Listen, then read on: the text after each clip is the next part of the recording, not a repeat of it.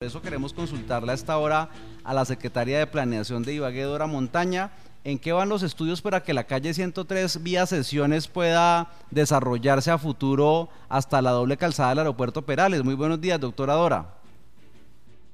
Hola Juan Pablo, muy buenos días a ti, por supuesto a toda la audiencia ibaguereña que te sigue. Eh, no, eh, no es vía sesiones, sino la posibilidad a través de los planes parciales, que hay unas cargas generales que se desarrollan en este sector y por supuesto la voluntad que existe tanto de los constructores, desarrolladores y de la administración que sean a través de estas cargas generales y la posibilidad que los constructores puedan ejecutar estas obras. Claro, ¿cuánto tiempo tardaría hacer este, esta normatividad para que pueda ser una realidad la calle 103 hasta Perales? Juan Pablo, se han hecho mesas de trabajo, hay unas reuniones constantes que está el equipo de planeación, de infraestructura, del IVAL y por supuesto todos los, los constructores que tienen digamos, influencia eh, de ejecución de sus proyectos en este sector. Estamos atentos a de también presentar eh, ya que el 1077 fue modificado en este sentido, que sean los constructores los que puedan ejecutar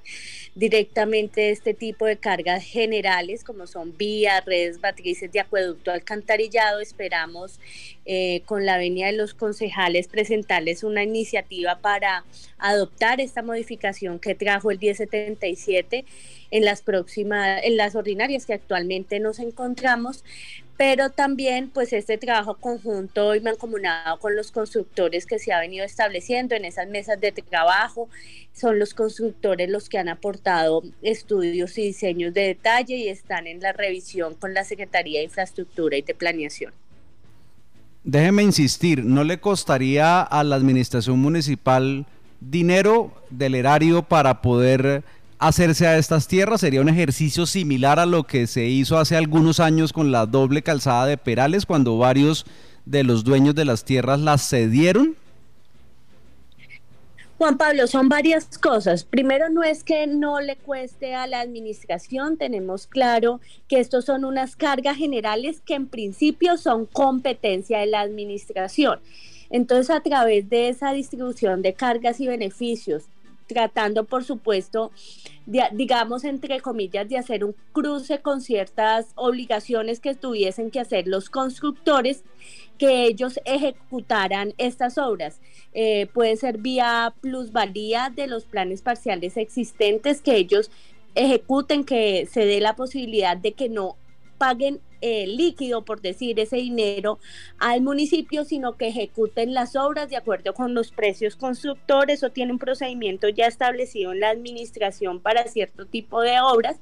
Eso es uno. Lo otro, de acuerdo con la identificación predial que se ha efectuado,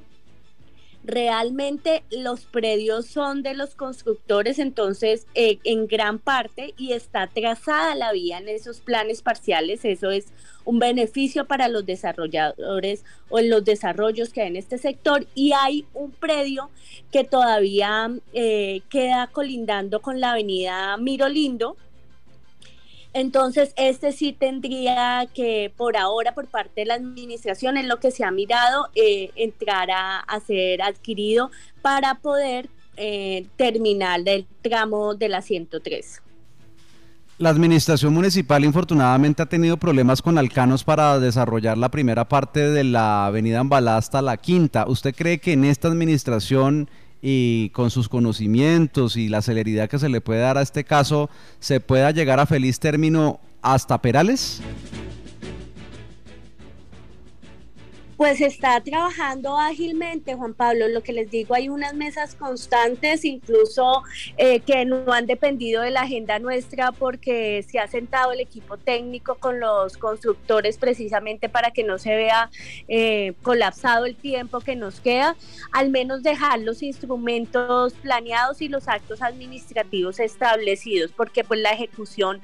pienso que demora un poco más Entonces la idea es dejar eh, todas las posibilidades jurídicas y técnicas y trazar la vía para que se inicie la ejecución. Pues lo que nos manifiestan los técnicos es que en ese tramo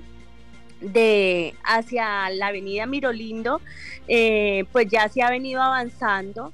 que no es tan complejo, sin embargo, Juan Pablo, siendo responsable y sabiendo que en la ejecución se puede presentar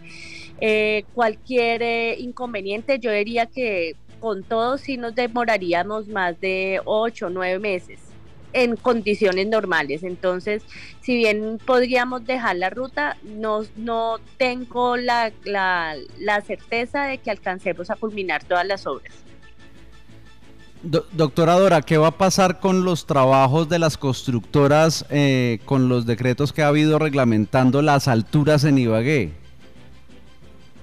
Juan Pablo, insisto, esto ya lo hemos hablado. Nosotros no estamos limitando alturas, lo que se está estableciendo y además quiero decirle, Juan Pablo, nosotros sacamos el decreto y el año pasado fue ratificado por la norma nacional, o sea, ya no es solo una determinante del gobierno municipal, sino la norma nacional. Y es la exigencia para todo desarrollo, primero el cumplimiento de los urbanismos, yo para hacer una construcción debo cumplir con los urbanismos eh, ya establecidos a través de unas licencias de urbanismos o asimismo aquellos predios que no tienen eh, urbanismos, pues adelantarlos dada la capacidad de eh, las unidades habitacionales que yo vaya a desarrollar. Asimismo tendré que dar sesiones, asimismo tendré que pues compensar esos mayores beneficios que yo quiero obtener en alturas en sesiones y garantía de servicios públicos para que no pase lo que hemos visto ya desastrosamente en la ciudad. Doctora Dora Montaña, secretaria de Planeación de Ibagué, muchas gracias por estar con nosotros en Eco Noticias, muy amable. No, Juan Pablo, a ti a toda la mesa, un gran abrazo.